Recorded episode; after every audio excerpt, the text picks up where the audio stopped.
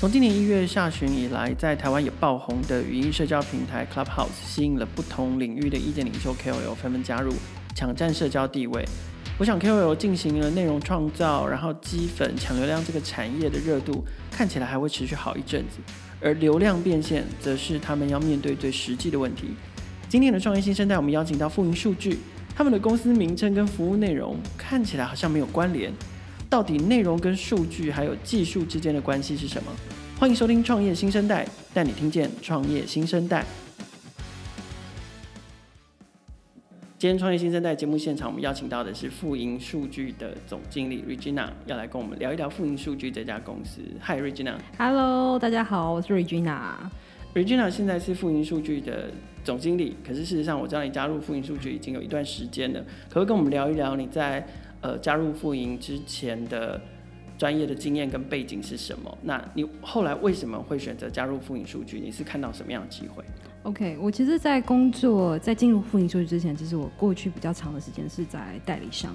对。那呃，媒体代、呃、广告代理商，然后甚至到媒体代理商，甚至还到数位的代理商。那中间其实我后来去了呃媒体里面去，对，去协助做一些数位转型的工作。你还待过时尚媒体？对对对对，没有很久，就是大概我记得差不多半年多。是。对，真的有点感，有点不是很适应。然后后来后来刚好是一个机会，我到了东升的。做社群跟数据的一个单位，算是子公司。哦、对对对，那在那边其实也为什么那时候会进到那个产业，是因为跟我之前在最后一个代理商的工作有关系。是因为我我那时候会开始对于数据很着迷，对，就是数据它到底怎么去帮助一个商业模式的改变？因为那时候我们主要服务对象是客户，那客户大概我们大概差不多。我二零一二年的时候，我那时候在协助一个品牌，他那时候就是刚好明已经在台湾二十年了。那这个品牌，他想要转型，因为他开始发现说，他好像没有办法抓得住这个时代，而且他是做很传统的一个产业，然后是那种好就洗米业。哦、oh，然后在那个过程，所以是 to C 的，对，是 to C 的。可是问题是，他在整体模式上讲，后来我们承认他一段时间，大概两到三年的一个顾问的过程当中，其实，在跟这个客户互动的学习过程当中，我们用了非常多工具跟成效的数据方式去看它。所以，其实，在那个时起点，我其实就对于工具跟数据之间，然后你怎么真的去得到真正的数位转型这件事情，我那时候就非常非常着迷。所以后来才会进到媒体业，然后甚至到了、嗯、呃东森里面的社群跟数据的公司，其实都是因为我觉得这件事情我。非常非常有兴趣，然后而且我觉得它其实是可以对到一个商业目标，因为我们最害怕的是说，嗯、你今天看很多东西，可是你其实没有办法真真实实现，或者是衡量它实现了，可是你其实没有办法没有办法衡量它的效益。对对对，所以其实你你必须要自己手把手下去，你知道你要把自己搞脏、搞累，然后搞臭，然后看到那件事情。那所以我觉得在这个状况之下，然后包括在我进入富盈之前，其实我是到户外媒体，然、嗯、后到户外媒对 对，我在户外媒体，嗯、对，那那时候为什么进？户外媒体，呃，其实老实说，我那时候一开始挂进去就是做业务，后来我是整个公司的品牌的营销的部门，那呃，包括到数位转型，甚至我那时候还开始尝试，就是比如说那时候，呃，大家一定很好奇，为什么捷运没有街边店？对，捷运没有街边店啊，那那个其实跟法规有关，安全法规有关，嗯。嗯，但实际上也有得到争取，我们那时候一个新的标案，然后我们那时候也开始争取去做零售等等。那所以在这整件事上，其实我已经在做整个 OMO 的东西东西了以后，我发现说。那我下一步要往下走，那刚好也是个机会啦，就被邀请进 A Break Time，然后那时候我是英语讲进去，想说管理我们产品的内容等等。那我觉得，哎、欸，其实是一个很有趣的机会，因为它可以实现技术跟工具，而且那时候是一个完全新的开始。是，我就想，嗯，好，那我进去一下 这样子。所以本来在行销的领域，你比较偏向是呃有创意的、有企划脑的人。对对对对对。随着呃数位这个概念接触的越多越深。你就越来越相信，除了有创意跟企划之外，其实是需要透过像数据、像资料、像科学去佐证你做这件事情到底真正的效益在哪里，然后或者是说衡量完之后才知道下次要怎么调整跟优化。没错，没错。OK，所以现在在富盈数据做的产品跟服务，其实也是也是秉持着类似的精神，而且背后还是有一定程度的呃技术能力在支撑嘛。对。所以可不可以跟我们聊一聊现在的 Break Time 富盈数据在做的是什么？OK，呃，我上次其实，在刚好在上次创业小聚的过程当中，其实我们聊到，就是大家对我们的一个呃，我觉得我可以接受的一个形容，就是说我们是。呃 influencer，就是所谓网红网红版本的九一 app。不过我们的交易形式不同，嗯、因为我们交易形式最后是协助呃这些网红实现广告收入等等。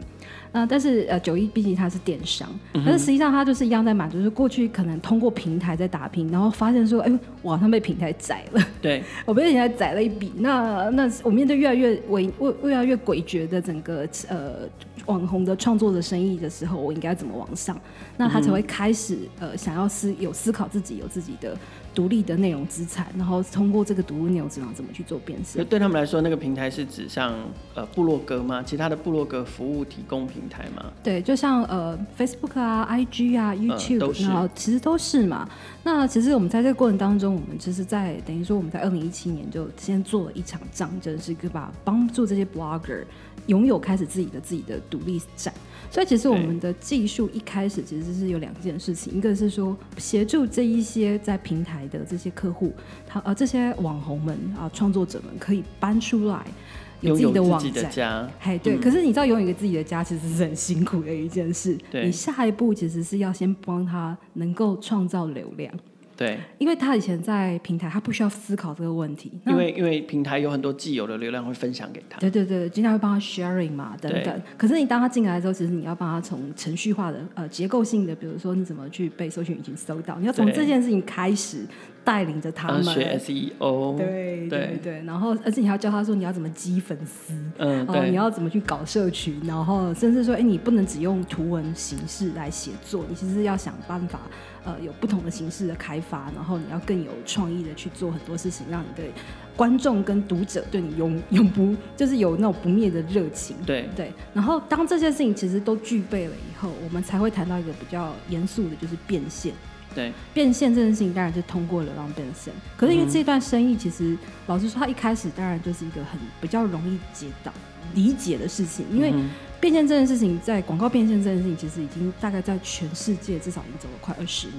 对，那我们又加上我们跟 Google 合作，这从通过 Google 的整个的一个技术的协助，然后甚至一些呃资资料等等的一些呃合作等等，其实我们慢慢的就可以把这些流量变现出去。我常常在开玩笑说，我们就是在做。呃，碎肉变成狮子头的生意，就是流量变现，就是我，因为大家会觉得汉堡蛋的肉片，啊，对对对对对，就是说你你会觉得说，哎、欸，这个小小小小的，好像都没有用，可是没有，因为我们是通过一个整合的聚合的概念以后，对，再放到这些广告交易平台当中去被分析跟使用，然后最后它就会被变现。那再来就是说，我们还有，当然里面的很多 monetization 里面，其实还是做了非常多细致的一些。呃，调整跟数据的分析，对啊，等等，所以其实前面的工作比较像是在帮助 influencer 他可以怎么去成长，对，然后怎么去打造自己的家，而且这个家要往前前进，然后后面的技术工作其实就会真的是回到程序化交易的发布商的角度怎么去看这件事。那这个其实就是我觉得蛮有趣的一段，就是说他真的是在扶植这件事，然后甚至从 transition 都做好了这一段这样子。OK，可是，呃，那这样听起来，我们我如果是在流量变现这块，我很好奇，我想要深入了解的是说，呃，那难道我们就是把流量，因为有很多创作者嘛，所以我们就把流量收一收，然后就拿来拿来卖广告，然后这这样就结束了吗？但是这样的，我我相信，呃，在持续的优化上面，它并不是这么单纯而已，所以。对于一个就是能够真正做到盈利变现，甚至在上一次的小聚分享里面，Regina 还有提到，就是说，呃，基本上 Break Time 可以帮助创作者至少达到就是收入上面流量变现的收入上面可以达到百分之十五以上的成长。对，对，那我就很好奇说，那这个模式是什么？呃，假如说我是一个内容创作者，那可不可以用从我的角度来看，模拟整个我加入 Break Time 之后是？透过 Breaktime 所提供的服务跟完整的扶持的过程，还有透过技术去去优化，帮我善用我的流量的那个流程，这个流程大概会是什么？OK，好，我觉得第一件事情就是，呃，我们在做 monetization 里面，我们做到一件事情是在，不是让它的版位变多，对，而是让它的流量可以做多层次的。转换，嗯哼，就是因为过去的，我们现在讲以前的广告是这样子，以前广告就是挖洞，是是啊，这里是我的，这里是我的，这里是我的，然后到处这个洞卖给 哪一家，那个洞卖给 哪一家，这样。就是以前是这种时代的时候，就是大家就是在自己网上不断的挖洞，可是实际上没有人知道这段洞，而且这个每个洞都要放了一段 code。对，好，那每一个洞都放了一段 code，可是呢，它常常又会出现空板，出不了广告。然后或者是说，呃，它可能出现广告，可是问题是它的不是让你想要的广告，对，等等。例如，例如是香港脚药膏，然后出现在，可是我明明明明我的网站就是都谈都谈的都是甜美公主，对，或甜美公主风的东西，然后竟然出现香港脚，怎么可能公主不会有香港脚这样？对对对对，所以其实呃，对于这个发布商来讲，他就会非常不能理解这整件事情的广告作业。对，所以其实我们在这三年当中，其实做了很多的调整。第一件事情是。我们过去放广告的方式不再是用挖洞，我们是用一段很小的、很薄的扣去管你所有的流量位置。对，那这是所有的流量位置。那所有应该说过去已经过去是挖洞，是因为你要对不同的 SSP 跟 DSP 的市场去接。好，但是我们这串扣可以让这些 SSP 跟 DSP 通过交易市场的这一段里面，它其实可以随时来竞价这个流量，它到底要不要？对。所以第一件事情就是它不用再是这么多的洞，而是它是其实是通过。在呃阅读的体验当中，呃，消费者可以更好的看到一些广告，所以、oh. 所以频次上来讲，我们就改变了，改善了这件事情。那对于这个呃这个呃这这个网红来说，这个创作者来讲，他就开始觉得说，哦，所以我不会有怪版广告。嗯，然后我的广告其实是有一些创意的，是然后因为什么？因为我们其实已经把他所有他最烦恼的那一些，其实我们已经通过这一整段扣，我们的内部的所有技术人员把它全部处理掉。所以他只要专心做好内容就好。对，其实我觉得对于创作者来讲，我们是谈一件事，就是说你可以，你就是把这些垃圾、拉里拉杂的代替，我们来整合了啊，你就是好好写内容，好好吸粉丝。嗯哼。那这样的话，其实你流量会越来，你只要把流量做好，对。其实你就会成长。那这个就是我们在通过他让他们理解这件事，因为你去跟他讲很多程序化教育中心，其实他不会懂得。他他在乎的是在于说，我想要钱，可是我想要美美的赚钱，嗯、我想要优雅的赚钱。好，所以优雅的这件事情就交给他们。嗯、那很很很麻烦的那一整段，其实是由我们自己来不断的进化。所以我们光怎么去放扣，怎么去管广告品质，其实我们是随时实时的在监控。这整件事情，嗯，然后才可以让它的效益越来越好。所以为什么会提升？第一个是过去它是用挖洞，现在它其实是可以不用关心这件事情。其实我们在后面的所有的数据段，在交易中心全部做完了，嗯，所以它可以感受，它可以享受到就是最好的价格。那如果如果他最后还是真的对于广告有一些意见，他们还同样还是可以跟你们表表达跟反映。没问题，没问题，因为网站是他的，嗯、客户是他的，他真的不想要，哦、我们不会逼他的。嗯嗯。对，因为但是我们会告诉他说，你拿掉这个的话，你可能一个月会少多少钱？你愿意吗？对对对，因为因为反正就是这样。你有有时候像，因为现在其实不叫盖板广告，现在其实是叫做插入页广告。对。然后这个插入页广告，有些客有些呃。布洛克他可能一开始他会觉得说，我觉得不行，我不喜欢这个，因为他们可能会听了很多有的没的，或是可能怎样，或是他们都很担心用户跑掉。那我们就会说、嗯、OK 啊，我帮你拿掉，但是呃，跟你过去的所有资料的问题，所以我会告诉你，你你可能会少每个月可能少多少钱，那你自己决定。嗯、那他如果还是非常坚持，可是我们也常遇到客户就是。他现在坚持以后，他发现少钱了。对，就他下个月就会回来，又改，又改回来。对，而且另外一个角度，也许你们也可以从数据的的角度去跟他们说。可是我虽然放了这个广告，你可能会觉得担心用户会流失。是。可是根据根据你们的数据显示，用户没有受影响，他还是继续把你的文章读完了。是啊，是啊，是啊，是啊，是啊。可是我也是，你知道，因为呃。呃，网红或者是对他的，他其实有非常非常多的想法，就是就像你自己对你的家一定很多的想法。所以、嗯、老实说，我们有时候用数据，可是我们其实还是理性沟通啊。那他如果拒绝，基本上我们都是会说 OK，那就照你的意见。但我们一定会沟通，因为有数据有 content，就是我们会去告诉他说这件事情对你的影响是什么。那你你愿意理解？那其实到后面，其实我们在做这个呃所谓的布洛克成长，或者是所谓网红成长的生意的过程当中，其实有一段其实是教育，嗯、对，很重要，非常重要。就教育跟线上客服，它是完全是我们最重要可以 keep 住我们整个 business 一个很重要的 retain，就是客户关系里面非常非常重要的一件事，是我们通过教育，因为有些人真的是听太多了，就是他不知道什么是真的。嗯那再来就是因为我们其实不断的在把这些 data 的 release 出来，让他们可以共享这些真实的 data。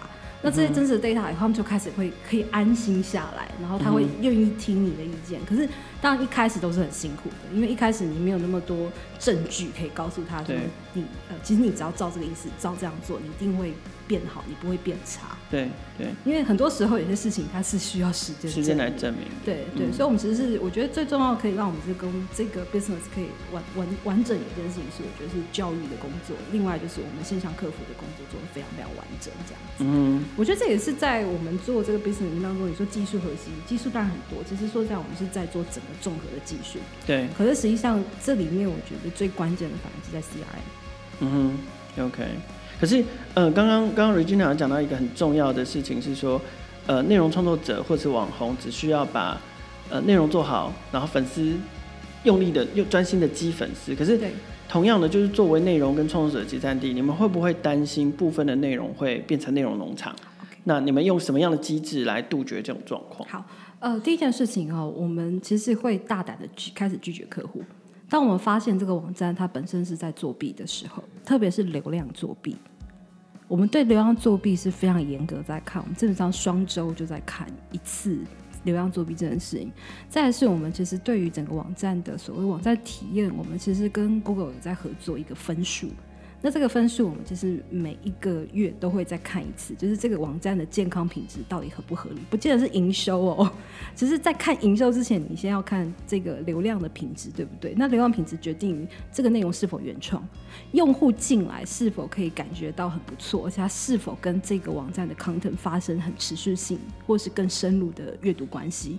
其实这整件事情在我们在操作整个网站品质的时候，其实是最重要的核心。就是为什么后来我们还是会持续帮这一些呃发呃这是这些网红啊这些创作者建置网站，就是因为我们发现我们不自己出来不做这件事情不行，否则他们真的会很容易被外面很多做网站的公司呃就是可能不不能说欺啊对啊就是欺骗 就是。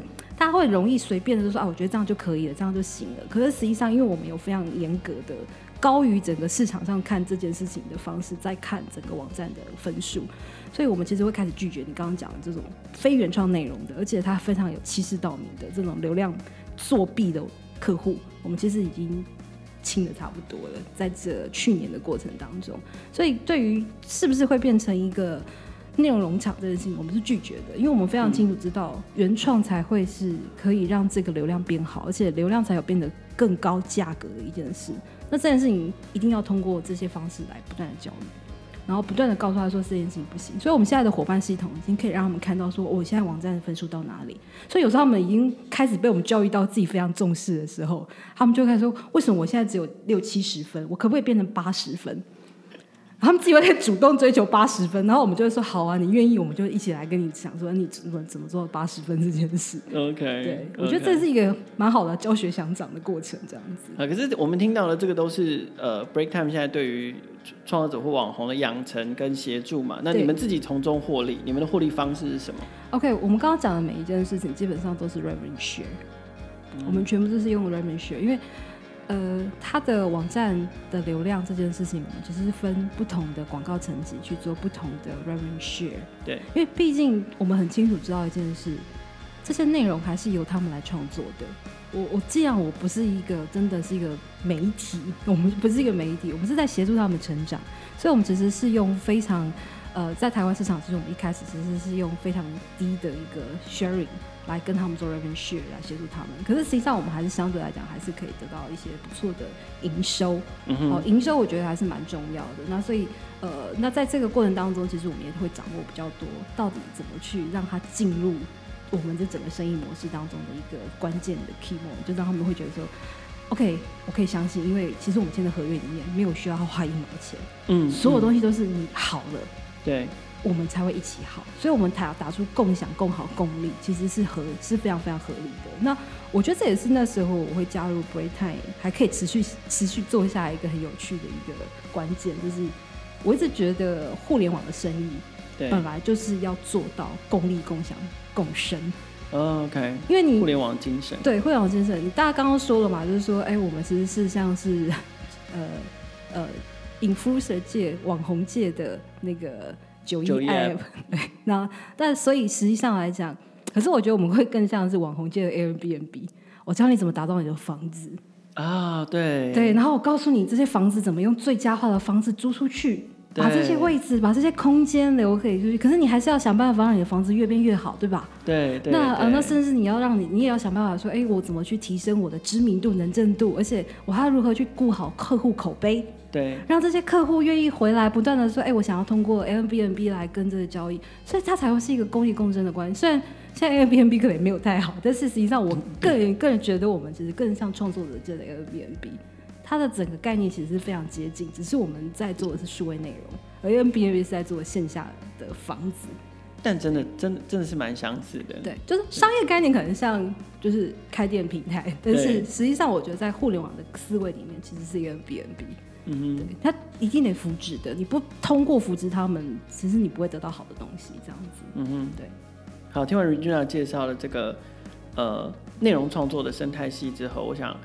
大家对于富盈数据所提供的产品跟服务有一定程度了解，不过，呃，节目先休息一下，我们接下来下一段呢，我们想要请 Regina 来聊一聊，就是富盈数据这一家公司作为一家新创公司在，呃，可能在在业界发展上面一直备受关注，有一个特别的位置这件事情，他身为这家公司的总经理有什么样的心得跟看法？我们休息一下，马上回来。欢迎回到创业新生代现场。呃，我们上一段听了 Regina 介绍关于富盈数据所打造的这个内容创作者的生态系之后，接下来，因为其实上一次，其实刚刚 Regina 介绍的内容，在我们上一次的创业小聚，我已经有听他分享过了。那只是今天借由这个节目，我们也希望分享给更多对于 Break Time 还不是那么熟悉的听众朋友们知道。那接下来第二段就是我。在上一次活动现场一直没有机会问，但是我一直很好奇的的的事情哦。坦白说，呃，我们大家都知道，Breaktime 富盈数据其实是红海旗下的一家新创子公司。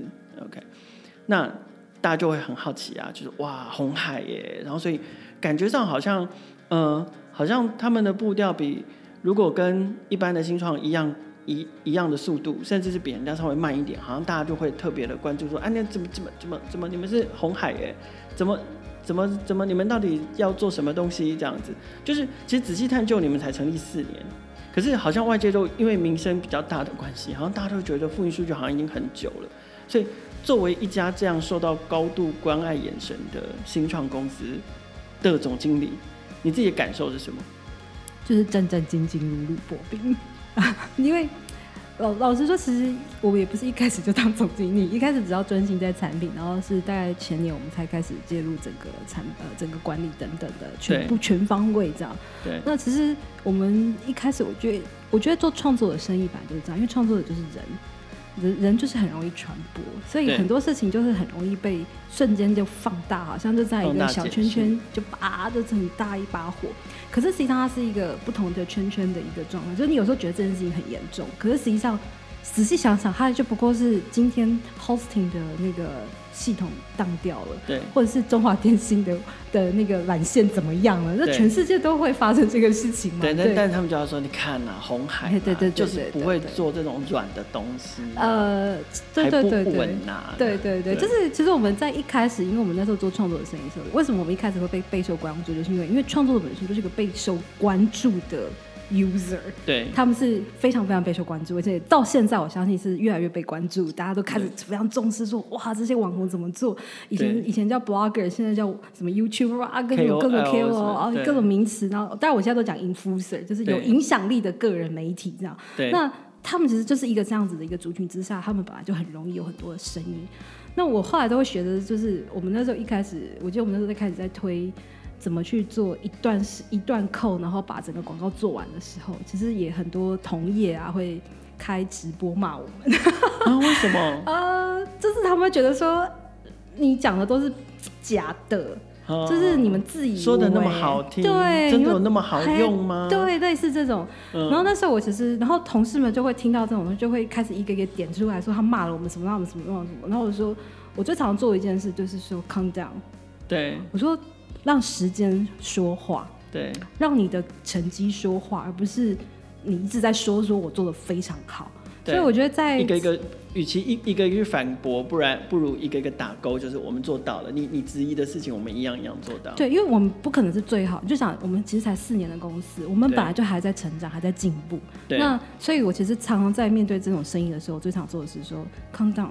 我们不需要去谈，你要谈的是说我今天是不是做好了工作，我今天是不是把产品做好，我今天是不是把每个客服台都回完了，请回到这件事情去看这件事情，而不是一直在跟我们说啊外面怎么讲我们，因为讲不是讲白了，就是因为你被关注，然后才要讲你。如果你今天不值得被关注，谁要讲你啊？对对，呃，你懂意思吗？所以其实我觉得我这场在安抚我的呃，就是同事们说没事的，做我们该做的事。可是你内心真的有享受这个被关注吗？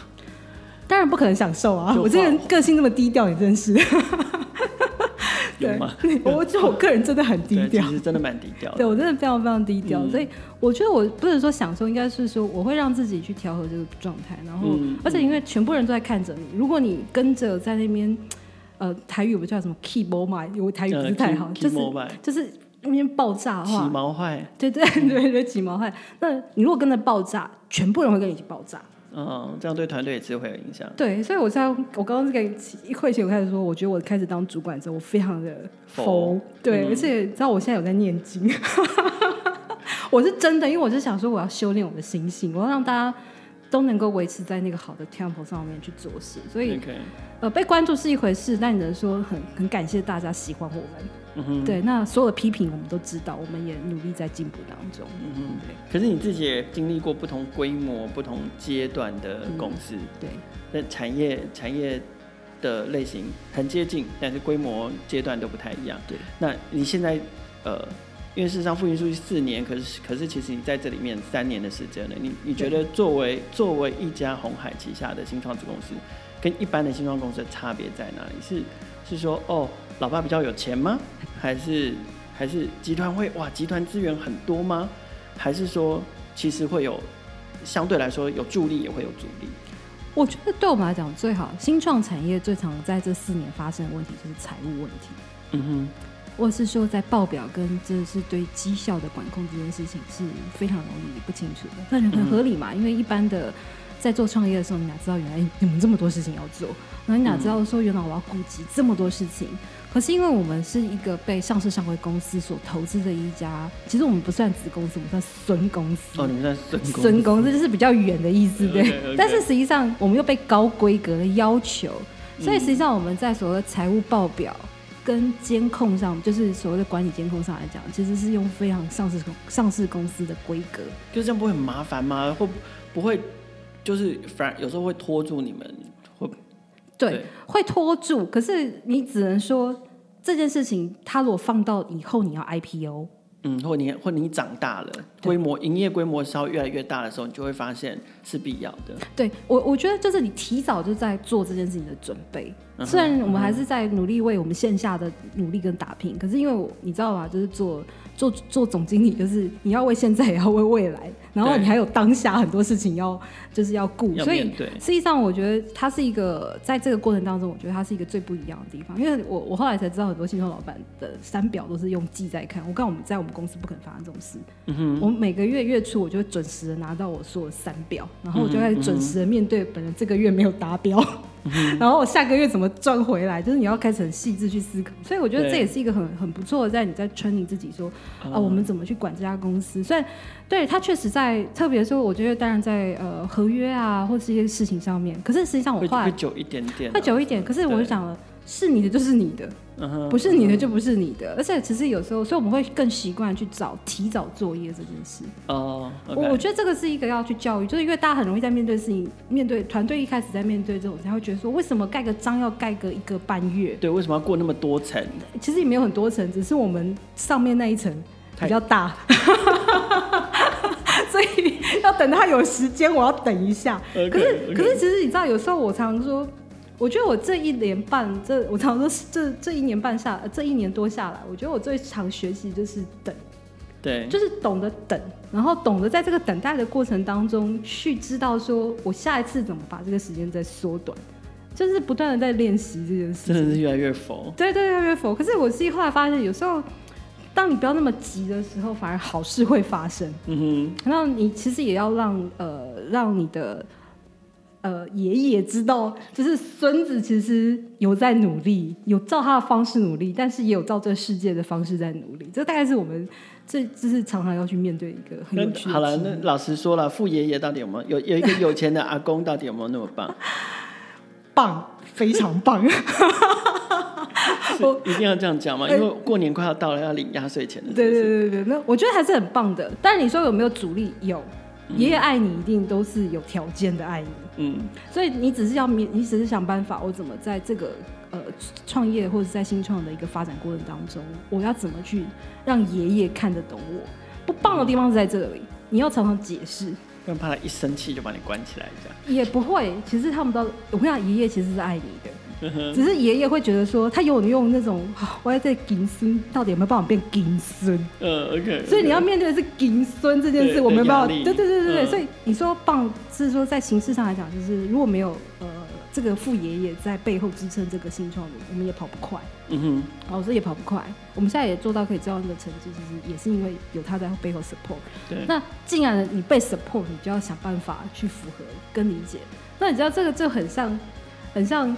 呃，世代交替，嗯，在世代转型的过程、融合过程当中，你要如何用他听得懂的方式，告诉他说你现在在做一个很新的事业？嗯，那我觉得，当然这个就是我觉得稍微有阻力的地方，因为呃，你知道你要解释一百遍 一千遍、一万遍都不为多，因为他可能下次就忘记了，也很正常，因为事情太多，对对对，太多个孙子要顾，哎，对对啊，没有，他有太多的。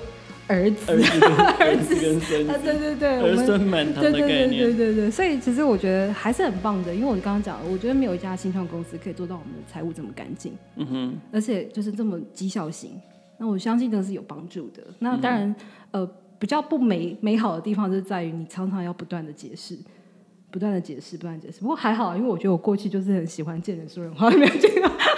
就以前的产业经验就会给你这些。原来是个灵巧的孙子啊！对对对对，孙女孙女孙女，灵巧的孙女啊！好，那最后两分钟，我想请 Regina 跟我们分享一下，就 Breaktime 复印数据接下来发展是什么？就是说，除了继续把这个内容创作生态系把它盖好之外，还有没有其他定位或角色可能性？比如说，呃，在上一次你们四周年的那个发表会，然后数位时代唐子晴的呃，数位时代记者子晴有在报道里面写说，哎、欸，好像有可能复印数据会成为。呃，集团的战情室，或者是前早期风向的情报中心等等，你是有这样的可能吗？你们自己怎么看？就是内容跟数据可以产生的那个化学变化？OK，我先讲一下，我们接下来呃这三年都非常重要，是在于我们要把我们所有的 solution 变成 SaaS 化。嗯，因为我们才能够去加速，我们真的可以去做到整个 scalable 的生意。对，我常常觉得说，互联网生意最重要的是，你除了做完 automation 之外，其实是这件事情的自动化有没有办法成型一个规模化，而且这个规模化它才有办法真正让我们出海。所以我们其实现在已经在面对就是产品的一个规模化跟自动化的一个再转型。另外一件事情就是我们也在开始积极的把我们自己整套技术赋能的方式去服务这些呃海外的这个。呃，网络的创作者市场，这个是我们现在已经开始在要努力往前奔跑的地方。那第第二件事，第三件事就是你刚刚讲的，数据到底对于这个数位转型有没有帮助？嗯，这件事情，呃，我们其实也是经过了这呃差不多这这四年多来，我们的一个呃，把这些刚关于整个台湾的阅读，然后到底行为本身，它到底可以怎么去让我们更快速的加速我们刚刚讲的。自动化广告这里变现的一个形式之外，我们其实也好不容易开始有做了一些数据交换的动作。那我觉得这个数据交换的部分来讲，其实我们现在先用在了我们对于创作者的趋势的写作的讨论。我们把呃你你需要知道的事情放在给创作者用。那当然，这些创作者未来这样的东西是不是就可以变成是一个呃客户他可以去预约，知道自己说我的。呃，网络行为是怎么样？然后我的用户行为是怎么样？他们喜欢的 content 是怎样？我可不可以提早针对这件事情去做布局跟优化？所以我相信这个是在我们接下来这一年来中，我们应该会有非常多不同的一个发展，因为我们已经开始跟这些呃不同单位的需求来开始合作，成为一个风向球的概念，我们会开始去尝试做这件事情。Regina 今天除了深入介绍了内容、数据跟技术之间的关系之外，我觉得跟大家分享了作为一家大集团之下的新创公司所面临到的压力跟学习。呃，他虽然在访谈过程中总是开玩笑说他自己是一个习惯见人说人话、见人说鬼话的人，可是其实我看见的是他面对不同环境跟挑战的时候所展现出来的正向跟积极。创业新生代每周在三浪更新，创业小学的朋友除了可以在三浪上面听见每一个创业新生代的故事，我们在不同的平台也有放送，包括 First Story、KKBox、Apple Podcast，还有 Google Podcast，还有 Spotify 等等。每周三跟周五都会新鲜上架，欢迎大家随选收听，记得订阅跟分享，还有跟我们一起共同关注创业新生代。